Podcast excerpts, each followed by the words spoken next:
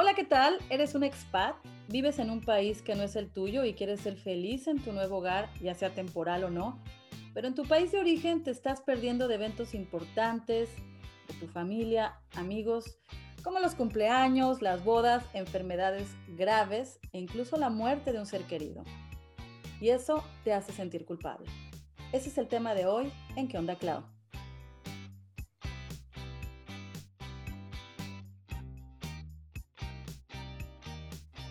¿Cómo están? Bienvenidos. Hoy vamos a hablar de los expat o expatriados y muchos dicen que es básicamente un inmigrante mientras otros difieren. Se dice que los motivos son diferentes, la cantidad de tiempo suele ser diferente e incluso el nivel socioeconómico.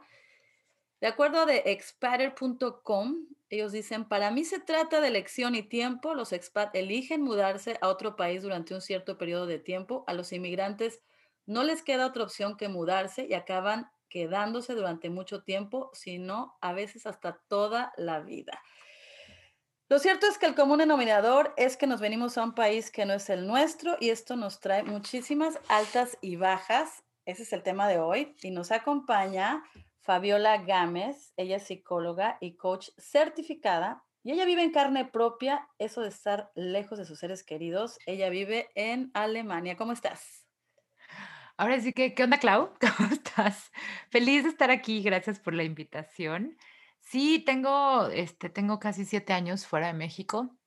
Ya llevo tres países más, ya, ya me eché España, este, Eslovenia y ahora Alemania, que tampoco es como que parezca que vaya a ser el último, pero sí, la verdad es que yo siempre he dicho que esta experiencia ha sacado lo mejor y lo peor de mí. Definitivamente ha sido un trabajo de introspección muy grande y bueno, pues justamente como psicóloga después me di cuenta que no era la única que estaba viviendo este proceso y ahora trabajo con personas alrededor del mundo, eh, ya sean en proceso de terapia o de coaching, que están atravesando por, esta situación porque no es fácil, porque es una revolución de cosas, porque la gente cree que es un proceso en donde pues ya nada más te mudaste y la vida es color de rosa y, no es cierto, ¿no? Eh, hay un común denominador entre las personas que trabajo de una frase que siempre terminan diciendo y es, llegó un momento en que no era yo.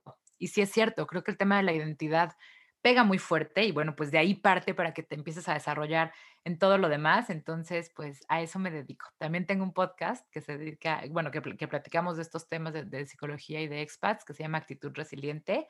Y pues e, eso es lo que hago. Muy interesante tu podcast, me encanta. ¿Y cuál es tu aprendizaje esta semana? Vamos a platicar de eso. Ay, fíjate que fue una semana bastante pesadita, desgraciadamente, eh, pues eh, por todos lados escuchamos malas noticias, sabes que la situación no está fácil, pero precisamente no, no pudiste haber agarrado mejor semana para preguntarme de aprendizaje porque aprendí que a pesar de la distancia, siempre hay una manera de hacerte presente para tus seres queridos en momentos difíciles, no solo en, las fiestas y en los fáciles, sino que no necesitas estar físicamente y siempre hay una manera de estar ahí para tus seres queridos. Algo súper importante en estos momentos, y vamos a hablar más adelante de todo eso, porque pues en esta pandemia ha sido un tema muy difícil lo de nuestros seres queridos. Mi aprendizaje, te lo voy a leer tres estadísticas muy interesantes. Eso salió en Europa Press. Dice que en el mundo hay 244 millones de inmigrantes que viven en un país distinto al que nacieron, una cifra que supone un incremento del 41% desde el año 2000. El otro punto es que dice que dos tercios del total de inmigrantes que hay en el mundo residen en 20 países. El país que más inmigrantes acoge en su territorio es Estados Unidos, con el 19% del total, seguido por, ¿quién crees? Alemania, seguro. ah, sí. Alemania con el 19% del total, después le sigue Rusia, Arabia Saudita, Reino Unido, Emiratos Árabes Unidos. Pero el que más así no sabía es este. India es el país que más ciudadanos tiene viviendo fuera de sus fronteras con casi 16 millones. Seguido por Tantararán ¿Quién crees? Buena pregunta. No me digas que México. México. No. ¿Sí? Órale. Eso sí más de 12 millones. Después siguen Rusia, China, Bangladesh, Pakistán y Ucrania. Eso, me, eso lo explica todo.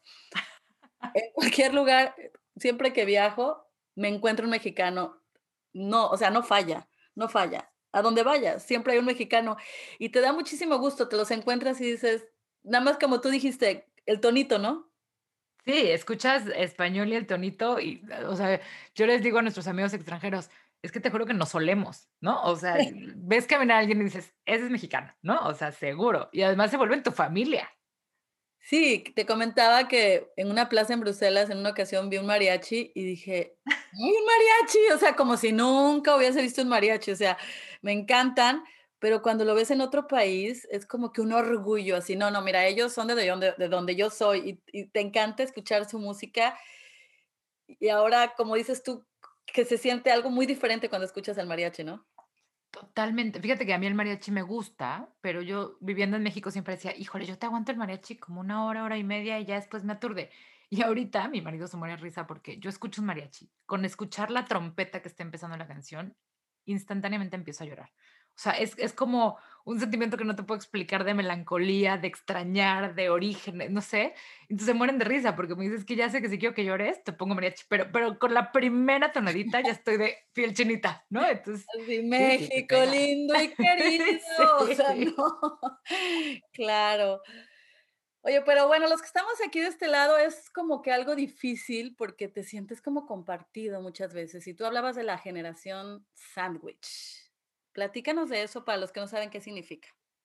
Fíjate que sí, esta parte de no soy ni de aquí ni de allá, ¿no? Eh, los que salimos de nuestro país llega un punto en el que experimentamos este fenómeno de identidad, de ya no sé dónde soy, porque nos da miedo que si adoptamos las costumbres del nuevo país o si adoptamos cienta- ciertas maneras de pensar, vamos a dejar de ser, ¿no? En nuestro caso mexicanas. Y la verdad es que no es cierto, no va peleada una cosa con otra. Y las generaciones sándwich la tienen todavía un poquito más complicada la generación sándwich es esta generación que sus papás o su familia de origen se quedó en su país, o en este caso en México, pero ya formaron una familia en este nuevo país en donde están sus hijos o lo que conocemos como su familia nuclear.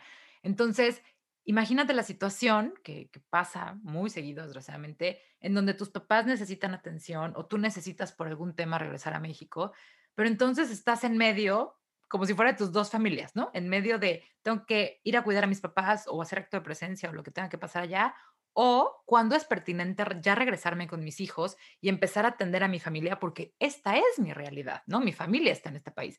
Entonces, esta generación sándwich, pues la verdad es que son las que peor la pasan porque son los que más divididos se sienten, digamos, y esto es un fenómeno muy natural dentro de todos los expats, como esta parte de, de ni de aquí ni de allá, pero más bien de los dos lados al mismo tiempo. Y en situaciones, por ejemplo, de muerte o de enfermedad, pues se, vienen estos, eh, estas preguntas para las que no hay respuesta de cuándo es pertinente irme, cuándo es pertinente regresarme, si decido regresarme y pasa algo. Entonces, yo lo que siempre digo es, a ver, no hay, no hay respuestas buenas ni malas, el proceso de todos es diferente y la decisión que tomes en ese momento que te sea funcional está perfecta, ¿no? Porque pues todos actuamos de manera distinta. Eso que mencionabas de la muerte y enfermedades es algo que vamos a hablar más adelante. Es el tema más difícil de hablar porque si de por sí, ya cuando una persona se iba a otro país era difícil, ahora con la pandemia esto lo ha triplificado, o sea, es algo increíble. Pero fíjate, a mí, por ejemplo, ahora Thanksgiving, Día de Acción de Gracias, es algo que celebro con mis hijos y es algo muy bonito y me entrego realmente a esa celebración. Cuando antes, o sea, por años yo decía, pues, o sea, esa celebración, ¿qué, no? Y ahorita es como ya, como que yo tengo 30 años en Dallas, entonces es como que ya, o sea, amo a mi país, lo extraño, voy lo más que puedo, lo tengo en el corazón, pero sí digo, ya, adáptate mucho aquí, o sea, aquí están tus hijos, aquí van a estar mis nietos. Claro, queda esa cosita en mi mente de que, ay, cuando esté viejita me quiero regresar a México, ¿no? Sí. Claro, quiero regresar a mi país. Y de verdad que siempre estoy orgullosa de México, lo llevo en el corazón, pero digo, ya estoy en Dallas, amo esta ciudad y sí me choca, y en eso tú y yo pensamos de manera diferente, que, ¿sabes qué? Las personas que dicen: "No, pues es que allá en Venezuela se hacía así, o en Colombia, este, a las cosas así y así", pero okey, 1 o 2 veces sí, pero cuando están dice y dice, o soy de Monterrey, y es que en Monterrey esto, o es que en la Ciudad de México esto. Ya estás aquí, o sea, si te quieres regresar, por aquí está la puerta, ¿no? Pero tú piensas diferente, y y yo quiero aprender de las personas que piensan diferente. No, en realidad lo que pienso diferente es cuando es al revés, ¿sabes? O sea, cuando la gente sale de su país de origen y de pronto todo es maravilloso y en su país todo apesta, ¿no? Ah. Es que ve, aquí es una calle limpia, allá no, pero es que qué orden aquí. Y esa es la favorita de todo el mundo, ¿no? Es que qué orden, qué limpieza en estos países, no como en el mío y digo, a ver, ¿no? O sea, a mí lo que me, para, me, me choca es esta parte como malinchista de, ah, no, pues ya saliste a otro mundo y entonces ya crees que México es, en este caso, ¿no? México es lo peor. Digo, no es cierto, ¿no? O sea, la verdad es que todos los países tienen lo suyo, para bien y para mal, siempre. Nada más es que va a fin con lo que tú quieres. Yo reconozco que, que vivir en Alemania me ha dado mucha calidad de vida, que desgraciadamente mi país no me puede ofrecer hoy, pero también reconozco que México me da una vida muy cómoda y que claro que extraño y que claro que valoro más que nunca porque es algo que no tengo aquí. Entonces, más bien creo que es poner todo en su correcta proporción. No creo que haya lugares ni mejores ni peores, ¿no? Más bien es lo que estás buscando en el momento de vida en el que estás y lo que quieres de la vida, pues entonces busca el país que te lo ofrezca. Otro punto importante es el político. Dicen que la política no hay que hablar, no vamos a hablar específicamente de ningún partido. Yo estoy hablando del voto, o sea, pensamos también diferente. Yo pienso, ¿sabes qué? Pues yo tiene años que no vivo allá, tengo familia allá y todo, pero pues mi voto, tal vez, siento que hasta me van a criticar, ¿sabes? Los de México van a decir, pues tú por qué votas si no vives aquí, no vives el día a día. ¿Tú qué piensas de eso? Tú, todo lo contrario.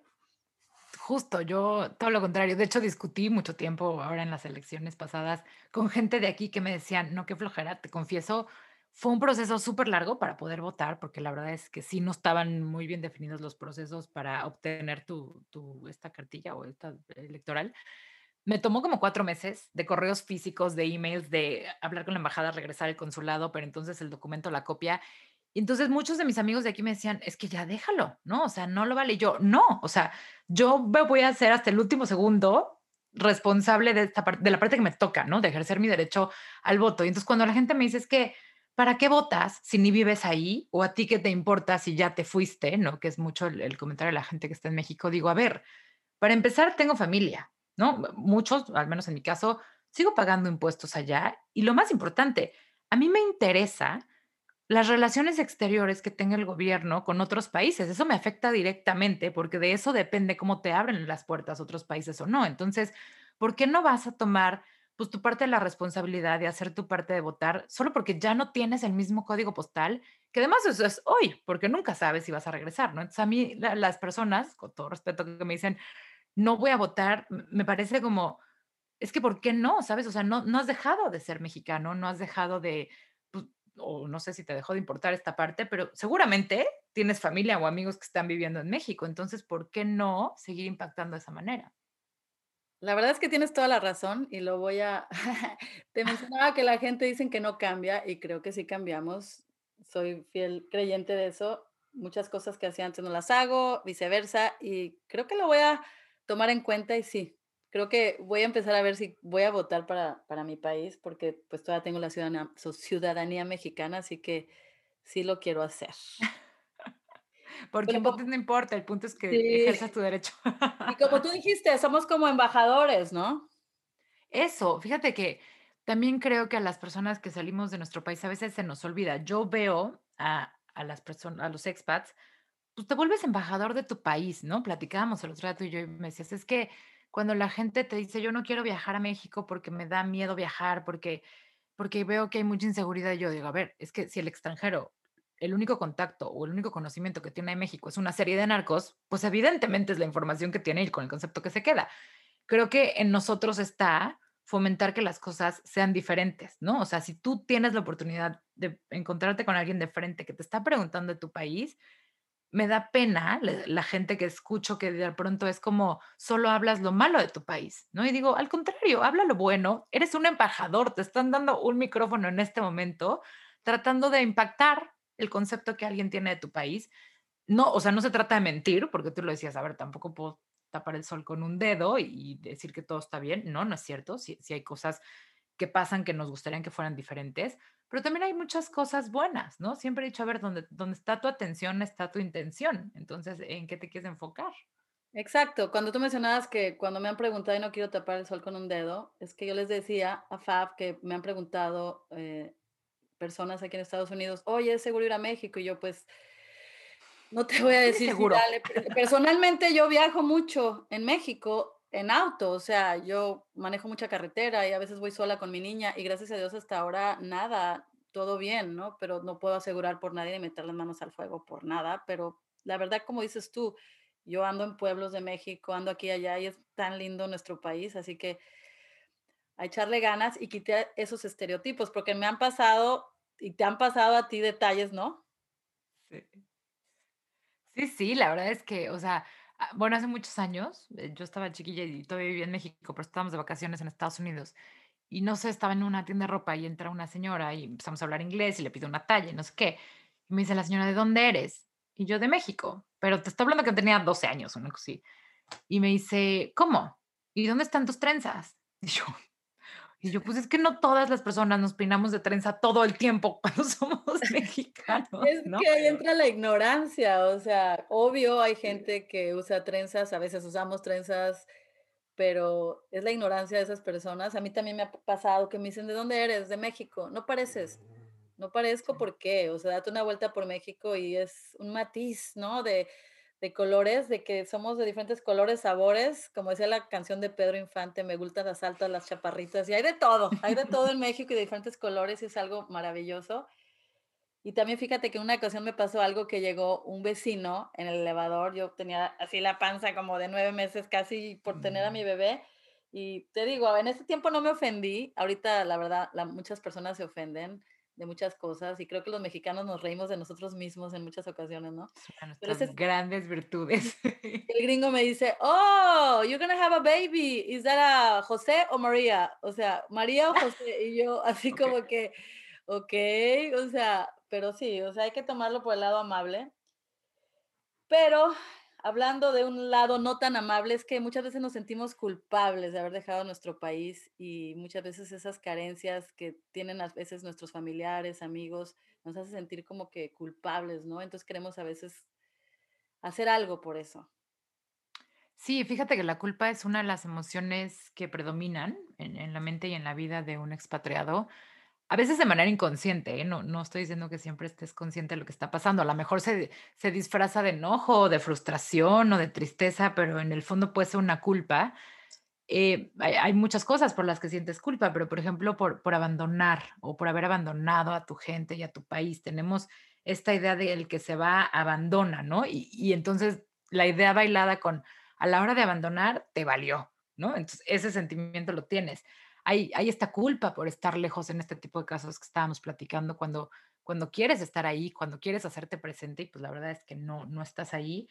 Incluso hay una culpa también por, por tener una mejor calidad de vida esto que platicábamos de, oye, pues es que de pronto las cosas aquí son diferentes y hay cosas en que no me gustan.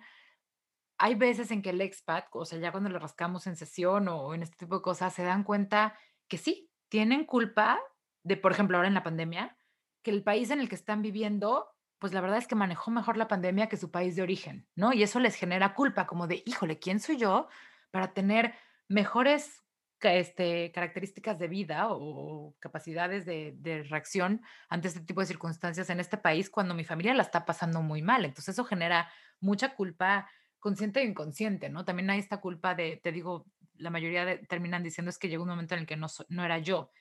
Esta culpa porque crees que perdiste tu identidad, porque de pronto te ves haciendo co- a cosas o reaccionando ante cosas que pues, según tú no eras tú y las nuevas circunstancias te tienen actuando así, ¿no?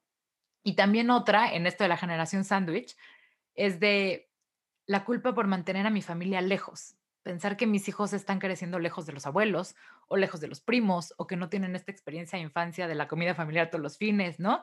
Son algunos ejemplos de cosas que, que inconsciente o conscientemente nos generan culpa estando lejos. Sí, algo algo importante es saber que no lo hicimos para hacerle daño a nadie, o sea, y cada circunstancia es diferente, digo, y nivel económico es diferente, pero muchas veces también cuando vas a tu país dicen: "No, pues es que como como que asumen que aquí te va súper bien. Tú ganas en dólares, tú ganas en euros". Sí, sí, y además, o hay otra, ¿no? Asumen como, bueno, pues es que si tú eres el que mejor gana, pues te tocarían los tacos, ¿no? ¿Y por qué no? Y tú así, oye, pero pues yo también gasto en dólares o en euros, ¿no? O sea, tampoco es como, sí, hay muchos paradigmas ahí, hay que romper tanto de los que se quedan como de los que nos vamos, ¿no? Sí, y algo que es muy muy triste es en el momento que también, digo, nos perdemos, como tú mencionabas, que están creciendo los bebés, los nietos, los sobrinos, eventos familiares, pero cuando llega una enfermedad grave y ahora con el COVID, con esta pandemia, ha sido algo muy, muy difícil. O sea, tengo amigas en mi misma familia, han pasado episodios tristes porque pues tú quieres desde acá poder aportar y a veces lo económico es con lo único que puedes, aunque suene frío, pero ahorita no se puede viajar, no puedes llegar y te sientes fuera de, de todo esto, ¿no? Sí, fíjate, tengo tengo casos conocidos de de gente que manda dinero, ni siquiera a sus papás o a sus familias nuc nucleares, ¿no? Sino a sus sobrinos, a sus primos, y que se vuelven parte de sus gastos fijos. Y les genera estrés, ¿no? Por decir: "Oye, es que de pronto esto, pues, ya no me alcanza ni ni ganando euros", ¿no? Porque como llega mi sueldo, reparto. Y entonces, cuando le rasco y digo: "Bueno, ¿cuál fue tu razón para mandar ese dinero?". Es culpa. Es que como yo no puedo estar ahí tomando decisiones, aportando con mi tiempo, con mi, pues, no sé, con mi trabajo, con mi presencia, pues mando dinero. Entonces digo, híjole, ¿cómo, cómo actuamos los seres humanos? ¿Hasta dónde se vale que tú solito estés tratando de saldar tu culpa con la parte económica, ¿no? Insisto, todo es válido, todos los casos son diferentes, pero desgraciadamente esta parte de, de perder un familiar lejos es súper delicada. Yo cuando decidí mudarme, yo me mudé porque mi marido tenía ya 16 años viviendo aquí, nos casamos y entonces me mudé para acá. Y nunca se me va a olvidar que una cosa que me dijo fue, antes de que me digas que te vienes y todo, necesito que entiendas que si pasa algo en México, si hay una emergencia, si te prometo que yo te voy a poner en el primer vuelo de regreso, pero también te prometo que no vas a llegar. Nada más por un tema de uso horario, por un tema de diferencia de horas del vuelo, lo que sea, no vas a estar ahí. En ese momento yo lo vi muy lejos, pero ándale, que a los 11 meses me tocó la horrible experiencia de, tener que vivir eso. Y la verdad es que, aparte de que es el, el viaje más largo de tu vida, se te hace eterno, hay una revolución de sentimientos, estás tratando de operar como de, bueno, esto es lo que hay que hacer, no sé qué. Yo mandaba, compré el internet del vuelo y mandaba mensajes todo el vuelo a mis familiares acá, y en qué van y, y cómo ayudo. O sea, y mis familiares de México llegó un momento que me dijeron, Fabiola, ¿nos tenías harta con tus llamadas? Que de verdad bloqueé tu número. O sea, claro, porque para mí un minuto, o sea, eran tres horas. Y para ellos, que están en la acción, que están en todo el rollo, era como, deja de estar fregando. Entonces, qué difícil, porque llega un punto en el que no, nada es suficiente, ¿sabes? Y son situaciones que no vas a poder parar, que no vas a poder evitar, que tienes que enfrentar, porque yo siempre a las personas que tienen este tipo de pérdidas digo, a ver, es que esta pérdida la ibas a enfrentar en tu país o fuera.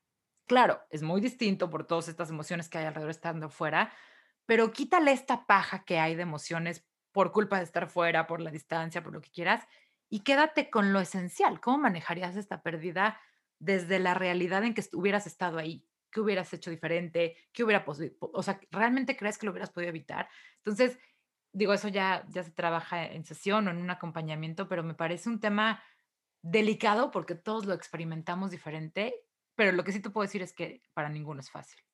Y esa que persona que mencionabas era tu padre.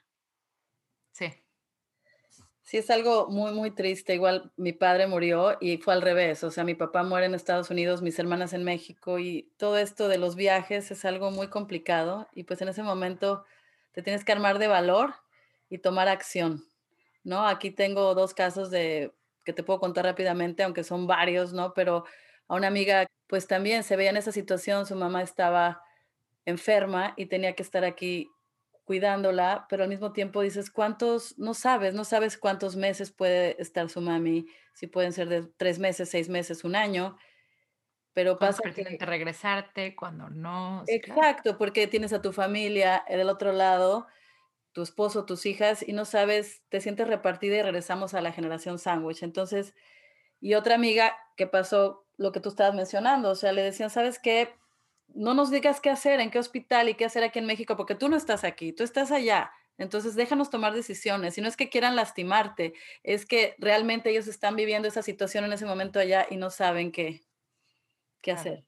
Y además, también recordar que en ese tipo de situaciones, todos, tanto los que están y los que están lejos y todos, estamos actuando desde el dolor.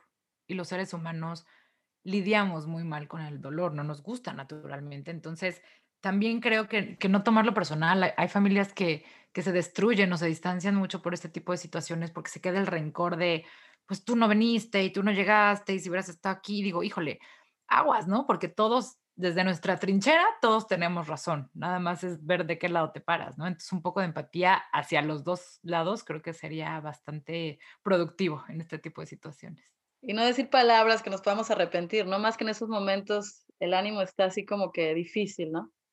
Claro, sí, sí, la verdad es que creo que ninguno está pensando con claridad, ¿no? El, dolor no te deja. Pues muchas gracias por estar hoy con nosotros. ¿Algo más que nos quieras decir sobre todo esto para despedirnos? Que quede algo en nuestro corazón, en nuestra mente. Pues mira, la verdad es que, como les decía, he aprendido mucho de, de esta situación decido acompañar a las personas porque también creo que no se vale que, que no entiendas por qué estás sintiendo, pensando o actuando de esa manera, ¿no? O, que no lo normalices y aprendas a trabajar con ello. Una de mis grandes lecciones es que el equipaje emocional es mucho más pesado que el físico. Eso, eso me queda claro en, en el camino del expat. Pero que no le tengan miedo. Al final, siempre hay una forma de hacer lo mejor de la situación, que eso es lo que siempre dijo. Sí, además, pues es cada quien vive su propia vida y pues si quieres irte a otro país, hacer tu vida, tus sueños, tus metas, pues animarse y ni modo, si ese es el precio y duele, pero poco a poco te vas adaptando y tienes que aceptar las consecuencias, ¿no? Pero vivir tu vida al máximo. Y que el camino de todos es respetable, ¿no? Hace rato que hablabas de inmigrante y expat. A ver, la razón por la que saliste de tu país, la de todos, es respetable, ¿no? Habrá que estar en sus zapatos. Muchas gracias. Espero que vengas en otra ocasión porque me encanta platicar contigo. Muchas gracias por toda tu paciencia. Tuvimos unas dificultades técnicas al inicio. Muchísimas gracias y gracias. Todo podcaster sabe.